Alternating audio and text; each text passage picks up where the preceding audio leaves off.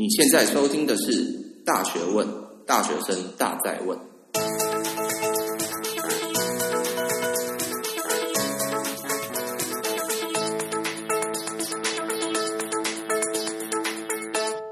Hello，大家好，欢迎回到《大学问》，大学生的大在问。我是今天的主持人查理。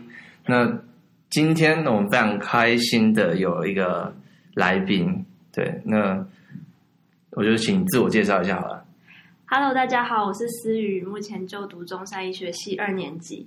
那我会和查理认识，是因为之前在医联会的活动上，我们一起去参加了三月大会，在办在斯洛文尼亚的三月大会。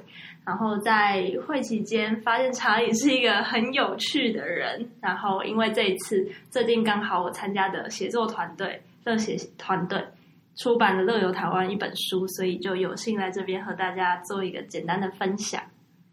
好的，那今天思雨会和大家分享一些可能他大学生就是大学生活中学到一些东西，然后他觉得可能对各位听众可能也有用。对，那最后他可能还会再讲一下他有关他的这本书的内容，这样子。对，那思雨就让你就是开头好了，就是你今天想要讲的什么内容？好，我第一个想要和大家分享的是斜杠的概念。嗯，就斜杠其实是最近在台湾蛮火红的一个概念。对对对。那斜杠，我先定一下斜杠是什么？其实是这个中文是从 slash 这个字字直译过来的。也就是说，比如说这样讲好了，我今天递给我今天遇到查理，然后给查理我的名片。那上面，比如说在以后我有幸真的当当上了医生之后，在医生之外，我可不可以在加注一个斜斜线的符号，嗯、然后再有别的身份，比如说作家或者是其他其他的职业，这是斜杠最初的概念。嗯，了解了解。对，那所以这个概念就是说，等于是说你有一个这个原本的职业，嗯、然后你有突然又有另外一个同样职业，那这跟兼职有什么差别？对，我觉得一开始刚查理这个问题非常好，因为很多人就会在讲说那。斜杠是不是就是我打了很多份工？比如说我在饮料店打工，我又在补习班兼兼职，这是算不算斜杠？那其实我那时候读了，呃，Susan，一个中国大陆的一个女生，她那时候写了《斜杠青年》这本书。她中国，但是叫 Susan。对，但我也不知道她的中文名字是什么。好，她写了这本《斜杠青年》，其实这这在现在书局应该还找得到，她非常有名，大概是两两年前出版的吧。然后。这本书它里面介绍到一个概念是说，其实斜杠青年最主要的不是因为他们有多重收入，也就是说，他们斜杠的意义不在于说有很多的被动收入，而在于说他们借由他们发展自己的多元兴趣，来创造更有价值的丰富的多元人生。嗯，这是最主要的意义。所以我也是觉得说，这是和兼职最不一样的地方。对，所以主要是以兴趣为出发点。对，了解。错。好。那你自己有算是一个斜杠青年？你会自己认为自己是斜杠青年吗？其实不会耶，那是因为其实我刚开始听到斜杠这个词没多久，因为我就我自己蛮喜欢写作的，一开始也会觉得说，在如果以医学系的本科之外要发展兴趣的话，我可能会想要发展写作这一块。然后因为过去本来就有在固定在写，然后也会参加一些比赛等等的，然后原本也觉得说，也许自己是这是一个斜杠的一个开始。但后来过没多久，我就开始写写写写。我在网络上就看到了一个设计师写了一篇非常有批判、具有批判性的文章。他就那标题大概是这样，他就说：“别傻了，你根本不是什么斜杠青年。”所以在一开始就被他重重一击。然后他的意思其实是说，嗯，最近斜杠这个词已经有一点被滥用的现象。也就是说，其实要成为一名斜杠者，并不是说你先把你的兴趣。经营的很好，然后甚至可以创造一点点收入，你就可以叫自己是斜杠者。对，对，对。虽然说刚刚讲说收入不重要，但不管怎么讲，嗯、我觉得先让这份兴趣可以变成是有转化成收入，一定是最基本的门槛。但是这样子等于说，以那个设计师写的那篇文章来说，这样子还不足以可以称你自己是一个斜杠青年。嗯嗯，对。了解。那我说为什么？为什么？就等于说。你总不会说你这里沾一沾一点，那里沾一点，然后你就说你自己写了很多个斜杠。对，因为其实多少大家就是每个人他们都会有一些兴趣，什么就是说自己的职业之外还有一些兴趣。对所以如果按照就是如果你的定义太宽松的话，其实每个人都是斜杠。对，没错。对，就也没有什么，就没有什么斜不斜杠的问题了。对，而且我之前在参加一个活动的期间，我还听到一句让我觉得蛮沮丧的话。他就、嗯、就是一群医医学生在讨论，然后他们最后其实得出一个结结论是说，他们觉得医学生不适合当斜杠青年。嗯，对。那原因是因为其实你要光是要把医学系本科东西念好，然后当一个真的很好很厉害的医生，就需要很多的成本，不管是读书成本啊，或者是实习上，你需要有非常多经验的累积。那在这些时间成本之下，对你其实还要发展第二兴趣，甚至把它培养成一个足以称之为斜杠的一个长才，其实是非常困难的。嗯，就是你的时间成本的问题啊，不太可能。花那么多时间在其他上面，对对，那你有有什么例子吗？就是你对你来说，你有没有看过什么样的斜杠青年？就是因为你自己可能觉得自己不算啦，嗯，那有没有其他的例子是你觉得可能大家可以参考一下的？嗯，其实我一开始会读这本书，是因为我刚刚有讲到我们最我参加了一个写作社团嘛，对，然后我们出了一本书这样，然后一开始会读这本书是因为。那时候为了要完成一个作业，就是这个写作社团派给我们一个作业是要做一个采访，然后他那时候推荐我们读《斜杠青年》这本书，就等于说他有说我们可以去采访一些也许嗯算是斜杠青年的人这样。对。然后后来我读完这本书之后，我就找了我的现在是我室友，我的一个大学同学，然后他是热音社，他是我们学校热音社的副社长，然后同时因为是我同学，所以他也是医学系的学生，嗯、然后。那时候我在跟他聊天的过程中，我觉得他应该算是我身边最亲近，然后让我觉得蛮崇拜的一个，算是可以称之为斜杠青年的一个人。他从小学的时候就开始弹吉他，然后到现在也大学了嘛，所以他其实在这个过程中，不管是参加社团，或是参加外面的比赛，然后甚至到现在有一些驻场的机会，哦、都嗯，慢慢的已经是真的，我觉得已经是可以把它化为被动收入的一个。嗯就是他在玩音乐这一块是真的已经可以变成一个被动收入了。了。就除了原本只是兴趣之外，他比起很多同样玩玩乐团、玩音乐的人，他是真的有在认真发展他的这块领域。对，对对对。那他，但是他这样应该是他很小的时候就已经有，就是对，可能训练这方面。嗯嗯，没错。对，因为如果你要在，就像你刚刚讲，可能医学系本身而言，就是课业蛮重的。嗯。所以，如果是今天是。你上大学之后再开始培养这样的兴趣，可能就真的很难。对，就比较难。对，尤其你旁边就已经有那么多佼佼者了，所以你其实刚要入门，我觉得是最困难的。嗯，所以你刚刚提到就是斜杠，可能第一就是看你要就是按照你的兴趣去做一个发展，然后还有可能是你的原本的科系的问题也会影响你可能适不适合做一个斜杠的一个的人这样子。对对，那所以就你的观点而言。你觉得，夹尖这个听众他想要试试看这个斜杠，他应该怎么样去尝试说认识自己是不是给一个斜杠人？嗯，你觉得有什么方法？我觉得第一个你一定要先知道一件事情是斜杠是一种选择，并不是说今天有这个概念进来，我们大家就一定都要成为斜杠青年。嗯，所以在刚查理有提到，如果你今天是真的在认识自己过后，然后觉得自己。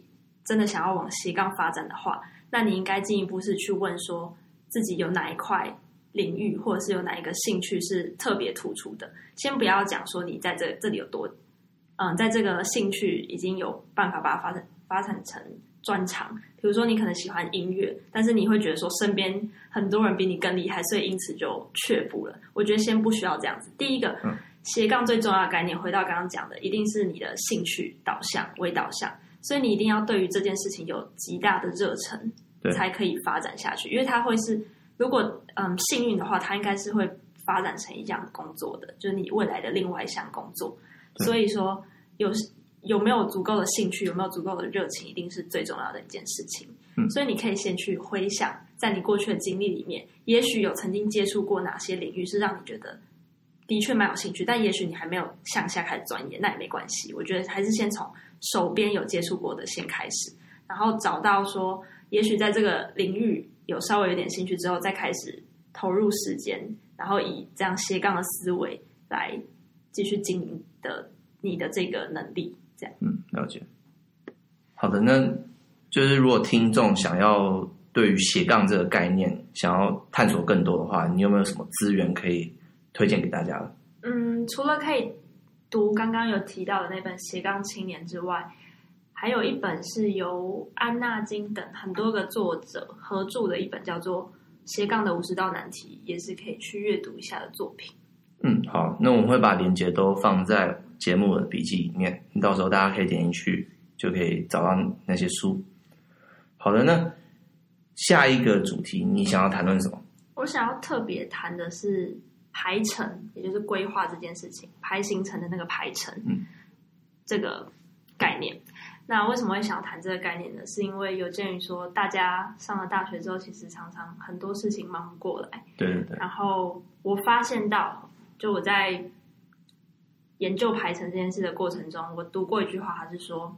人其实不，我们现代人其实不是因为事情多然后忙不完，其实是因为我们没有做规划，没有做排程，然后没有把那些飘在空中的想法，或是飘在空中的一些代办事项，让他们安定下来。嗯，所以你会常常觉得自己忙不忙不过来。对。那举个例子来讲好了，比如说你在这个礼拜，可能你同时有通识报告，你同时有小考等等的一些作业要完成，好了。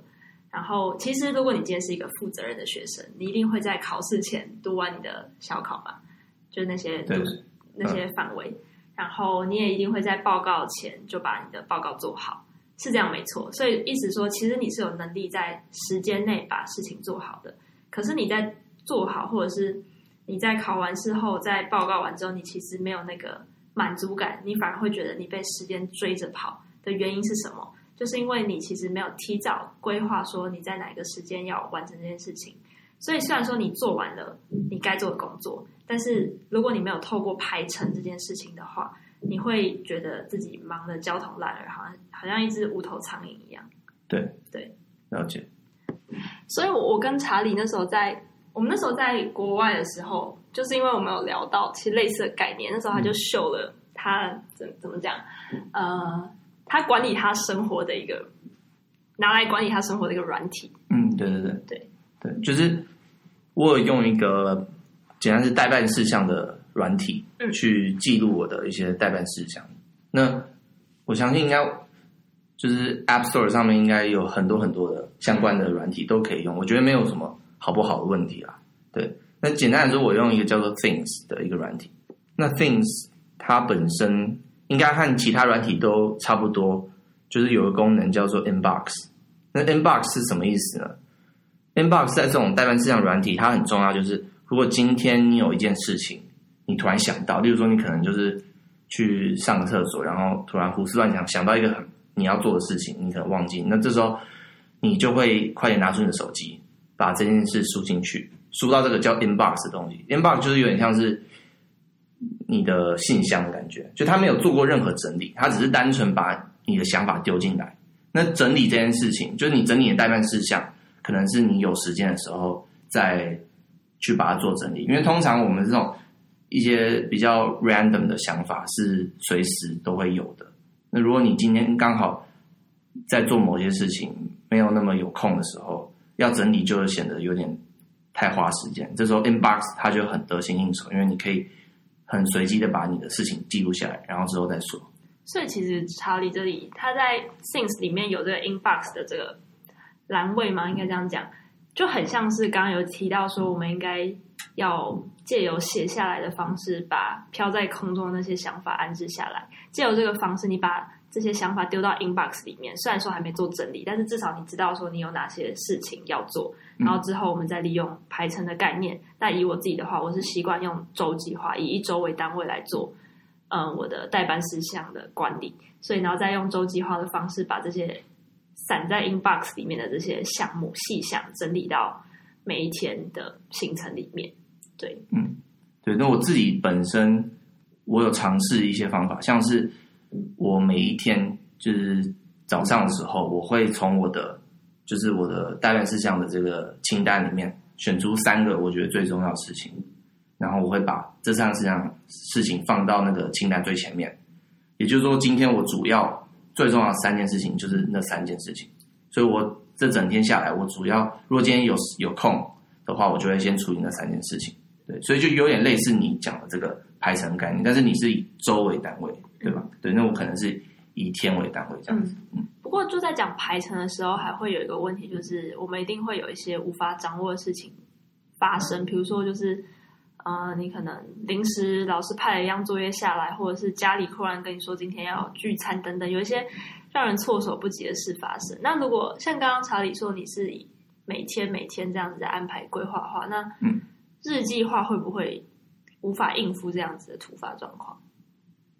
会啊，所以这其实也是为什么我喜欢周计划的原因。对对对对，因为我觉得日计划它主要的概念不是说要。逼你一定要那一天要把那个事情完成，是意思是说你会有一个 focus，嗯，对，那对我我了解周计划它有个弹性，就是它可能你星期一没办法做，那你就星期二做，嗯，对。那日计划的有它就会比较有点像逼你去做的感觉，嗯，对，因为有些事情有时候我们就是不想做事，嗯，对，有有时候不是说你没空的问题，有时候就是我今天就是没有那个心情。做事，所以有一个日计划，而且如果你今天很就是很执着要完成这件事情的时候，即便今天发生一些突发状况，你没办法完成，但至少你会放在心上，对，所以你可能会把它排到隔天，然后尽量快点把它完成，对，所以就是有点像制造一种急迫感的感觉，嗯嗯，对，了解，嗯，那也是可以，因为如果今天周计划它有个缺点就是。因为你今天星期一没做，反正你做，反正星期二可以做嘛。那星期二如果不能做，你就反正星期三可以做。这时候可能就会有一种有点拖延的感觉，所以这是他可能这方面有一点点的缺点在。嗯，所以等于说你会借由这个方式来提升每一天的效率，就对了，就是让你今天更 focus 在某一件事情上面，然后就不会有刚刚讲的，我可能觉得说事后再做也没关系。对，就是应该说理想这样子这样嘛，因为我自己必须承认，就是即便我。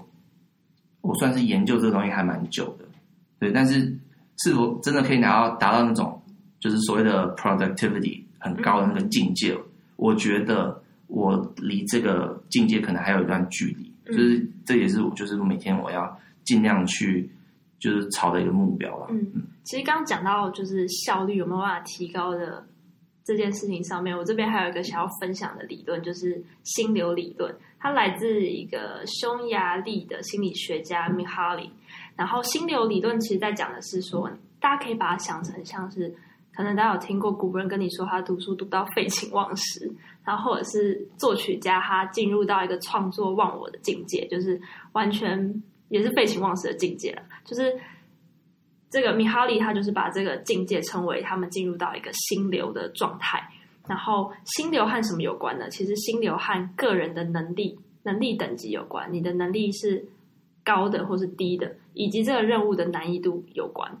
也就是说，今天如果是一个很难的任务，然后你的能力没有到有办法应付这个任务的时候，你很容易就会觉得焦虑紧张。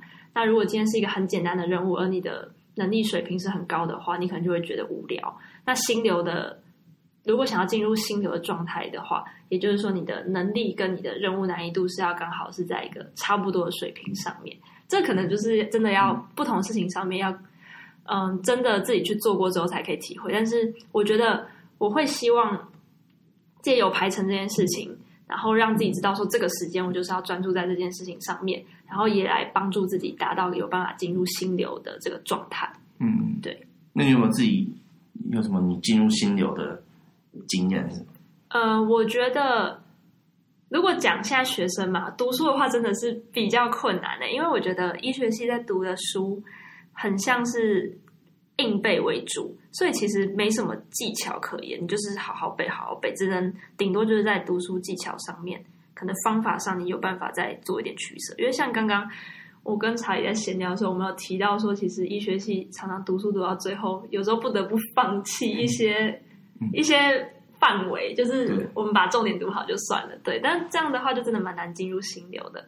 那我自己的话，我觉得像写作的时候，我就进入心流的状态，因为在写作的过程中，可能呃一方面需要思考，所以它也没有那么容易。你可能要构思说你要怎么安排这些段落啊，或者是你要怎么来讲这句话，所以它其实没有那么容易。但一方面，它的难易度又不会难到说让你想要直接放弃，那那就会是一个很很容易进入心流状态的一项任务。哦，了解。对，刚刚说到读书，我其实有时候啦，虽然虽然刚刚医学系有些科目就是还蛮琐碎的，你不会对它有什么特别的兴趣，但是在我这就是这几年读下来，有时候我碰到很有趣的科目，然后我真的很想要读它读懂的时候，我的确会有像讲，就是可能心有一种心流的感觉，就是我会很专注的想要理了解这个问题，了解这个议题，然后就可能。就会有点忘记吃饭这样子，或者就是很专注在研究这个科目。对。那如果大家想要了解有关心流理论的一些更深入内容，还有什么资源可以去查询？嗯，可以上网直接查米哈里的 TED Talk，或者是也可以在网络上找他的书，就是去书店买他的书来研究。好，那我们都会把链接放到就是我们的笔记里面，那大家可以去就点来看看。好的，那。第三个你想要讲的一个东西是什么？就是议题是什么？好，我想要分享的是最近影响我蛮深的，是 Simon Sinek 的一本书，它叫做《先问为什么》。那在这本书里面，他提出了一个叫 Golden Circle 的理论，嗯，就是它是三层三层的同心圆，第一层是在最核心里面是 Why，然后第二层是 How，然后第三层最外面是 What。那为什么？其实。我觉得大家都知道，说做事情本来我们探探究一定要探究说我们做事情的动机到底是什么嘛。那其实 Simon Sinek 用了很多的例子来告诉我们说，为什么 Why 这么重要。其实他在他的书里面提到一个我最喜欢的概念是说，他提了一句话，他说人们不会买你怎么做，但是他们会买你的为什么。也就是说，其实比如说在讲。呃，三 C 产业好了，一样在做手机，一样在做电脑的人公司有很多，但是为什么，比如说 Apple 为什么可以胜出？他在书里面就提出很多的论点来佐证这件事情。然后或者是说，一样的航空公司可能有很多家，那为什么有一些航空公司最后倒闭，有些航空公司最后可以就是逆转情势，然后最后有独占一块市场等等的？嗯、他就是强调说，其实他的 Why 不不光是说。应该说，大家一样都要做手机，一样都要嗯，就是开航空公司好了。如果有些公司他们的 Why 非常强烈的话，他们就可以聚集到受到他们的 Why 感召的他们那些顾客。比如说以 Apple 来讲好了，他举一个例子是说，嗯，Apple 的广告常常你会发现，它广告里面的人物都是穿着非常轻便的，像是一件白色的 T 恤，然后一件简单的牛仔裤。那其实它就是在传达的一个概念是说，嗯，如果你想要成为这个广告里面的这个人，那你就需要一台 Apple 电脑的那种感觉。它让你知道说怎么样的人是，应该说 Apple，我们这家公司是推崇什么样的理念，我们是一群怎么样的人。那如果你今天也认同我们的理念，你也是我们这样的人，你就会自然的受我们吸引，自然的也会想买我们的东西，因为你会觉得说，哦，的确我也很像那个广告中的人物一样，我就是简简单单的，然后带着一台可能电脑，然后。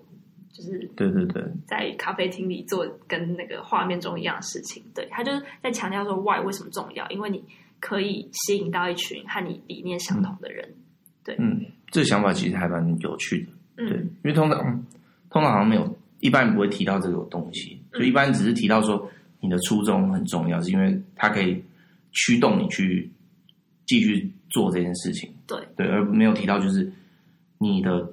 外够强烈的时候，也可以吸引到相关的人，这样对。因为他本身是一个，就 Simon Sinek 应该本身是一个创业家吧，所以他自己想出这个理论的时候，是刚好正值他的事业低潮，就他那时候收掉他的公司，然后对，就开始想说，为什么到最后一开始创业的时候可能是满腔热血，但是到最后为什么好像有点意兴阑珊的感觉？然后他就说他。知道这个理论之后，或者说自己想出了这个理论之后，他变成说可以每天都怀有热情的去工作，因为你很清楚你为什么要做这份工作，你很清楚你的理念是什么。那进而就是除了你知道自己的动机是什么之外，进而你有可能引吸引到更多呃理念跟你比较相仿的人来当你的合作伙伴。这样，嗯，当然说我自己在生活上的应用就不会是刚刚讲的比较企业取向的。我刚我的应用还是会比较像查理刚刚有讲到的，你先找到了你的为什么，所以这个强而有力的动机可以让你坚持下去。对，那那我们要就是大学生，我们要怎么样找到自己的为什么？怎么找到自己的为什么？我觉得我自己在研读这个理论的过程中，也碰到一个问题，是说我自己其实大一的时候是以广泛探索为为导向。对，也就是说，先以发散的方式去广泛的接触很多的领域，然后到现在准备要升大三，你慢慢的会想要收敛到，嗯，你最有兴趣的领域或最愿意花时间的领域。那所以我觉得，其实一开始前面这个广泛探索的过程还是很重要的。我们必须要先行动，才有办法去知道说，呃，你到底对这个领域有没有兴趣嘛？但这其实听起来。好像会和 Simon Sinek 的那个“先问为什么再行动”的理论好像有点违背，嗯，因为他会想要告诉你说，你先足够清楚自己的动机之后，再去做接下来的行动嘛。对，嗯，那对啊，我我觉得这还蛮有蛮有趣的啦，就是有点像鸡生蛋，蛋生鸡的感觉，就是你要找到为什么，但是找到为什么之前，你要先行动。对，当你找到为什么之后，你就要再行动。嗯，这样子。我自己的解读会变成是说。嗯你在行动前，你要先想为什么嘛？但是你的资源其实还不够多，你可能是从网络上找资源，你可能是从身边的朋友听这些资讯的。但是当你实际有尝试过，可能你以一个试水温的方式去做一点尝试之后，你其实是在为自己累积那个找到为什么的资源。这样讲不知道有没有清楚？就是你因为行动过，然后你知道它的利弊在哪里，所以你有更多的资源去思考你。是不是要做这件事情？你为什么要做这件事情？而你在思考过之后，你就可以找到一个更更有利的动机。所以在你如果真的最后像我现在大三，决定要把时间投注在某一件事情上面的时候，你就有一个强而有力的动机，然后去摒除说你前面以前大一的时候可能接触过很多领域，那为什么你最后选择了这一个？对对，但是需要一个对，这你觉得蛮有趣的，嗯，对，因为就像很多人。很多应该说很多教授啦，他们在，例如说在面试你啊，或是未来你可能申请研究所的博士班之类的，就是他们面试的时候，常常都会问你说，为什么你要读这个这个科系，或者要进入这个 program？对，那有些人只是单纯很动机强烈的时候，他们不一定会就是会收你，他们有可能还是会希望你有点经验。对，我觉得这个这个原则可能就来自于这个，就是因为。如果你今天有这个经验，那你是不是可能更确定说自己是不是真的想要做这件事情？因为很多人只是说我很有兴趣，很有兴趣，但是当今天你真正在做的时候，你可能你的那个为什么可能会在调整，因为你真正接触到的时候，你碰到的问题等等会改变你自己的想法，所以才会知道说你是不是真的有兴趣。这有个为什么就是会建议说要先更广泛的去探索。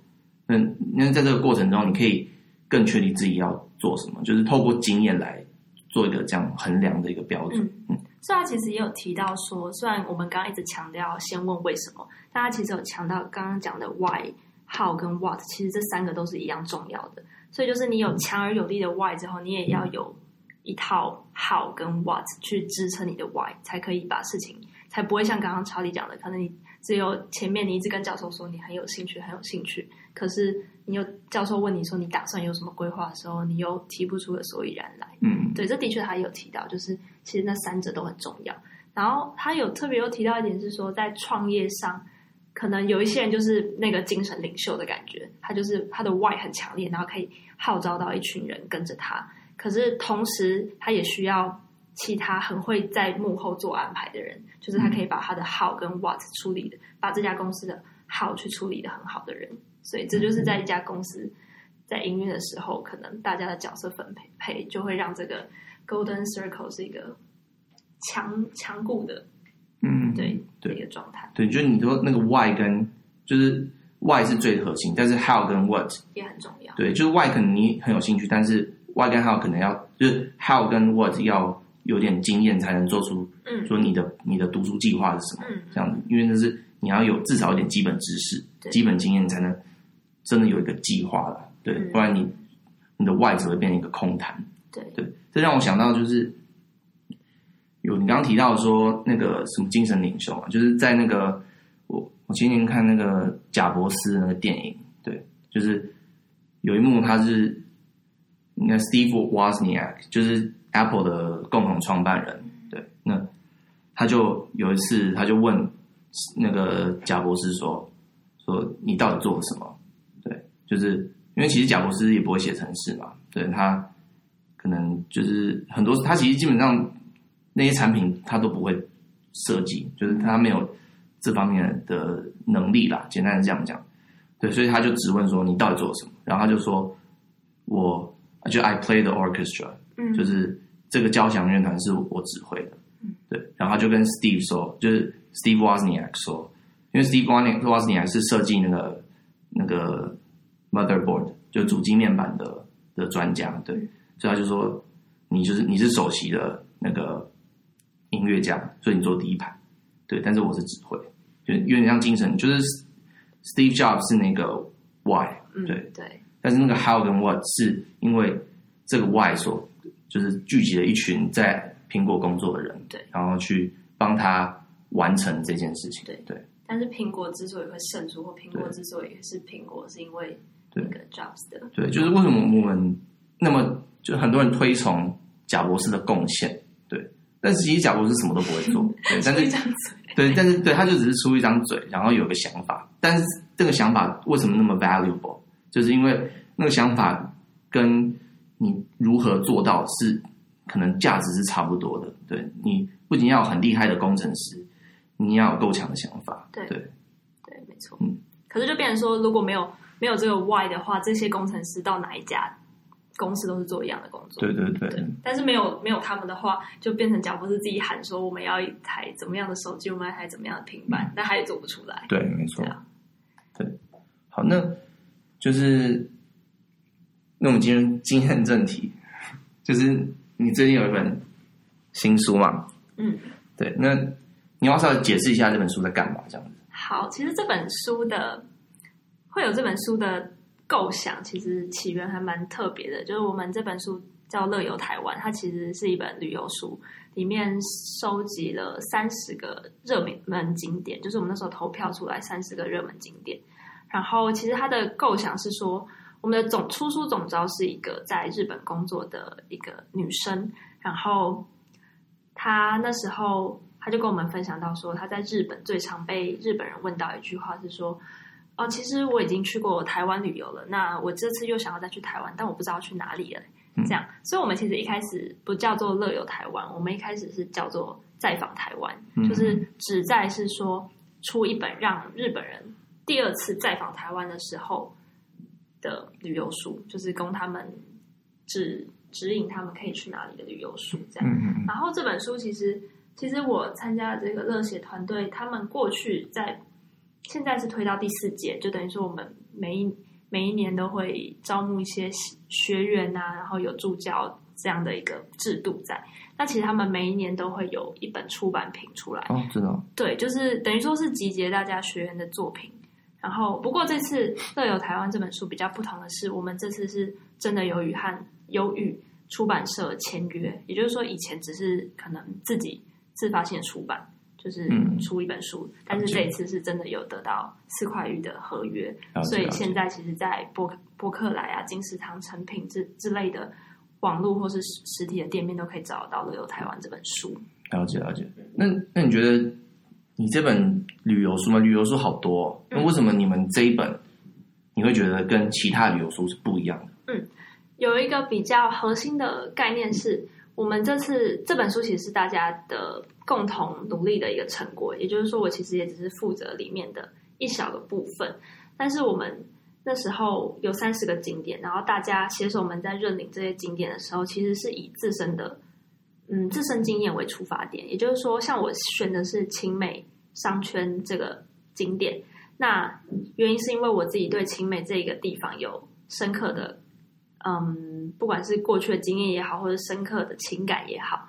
也就是说，其实很多旅游书，市面上虽然有很多旅游书，但是这些作者可能他只是介绍给你说，哦，这，嗯，比如说台北有一零一象山等等很多地方，但是他不见得对这个地方有特别的情感，或是能够提出什么在地人才知道的私房私房的，不管是嗯小吃也好，嗯、或者是什么什么特色也好，觉得他们商业感很重啊，对对对对，有时候只是就是只是为了为了出书而旅游，其实也 好啊，因为专职的那种，对对对，旅游作家就是就是可能有有人付钱给他，就去这边玩，然后写写东西这样子，对。所以现在其实有些那个。布洛克还是什么，他们也会说，就是如果真的不好吃，他们也不愿意帮你们写评论。嗯，我听过这种，对，对啊，就是比较忠于自己一点。了解，就是现在一个趋势啊。嗯，对，就尽量把这个商业感就是降低。对，嗯，了解。对，所以就是简单说，这本书就是一个很情感味很浓厚的一本旅游书，比较有温度啦。我们会这么、嗯、这么形容，就不会只是路，就是市面上那种比较。我怎么怎么怎么讲？对，就是比较没什么，好像这样讲也不太好啦。对啊，反正总之就是我们都是以个人的经验为出发点，我们是以一个分享自己经验的的角度在写这些内容的。了解了解，嗯，对。那那我们总结一下好了，就是今天讲了那么多，那有没有什么资源大家可以找找到你的？你你应该是有 Medium 嘛，对不对？对，我有在写 Medium，如果知道 Medium 的听众朋友，也可以在 Medium 上搜我的名字，还是你要直接附链接？好，那我我把链接附上去。很久没更新，最近比较忙，我最近还在寻找我的 Y 是什么，这样。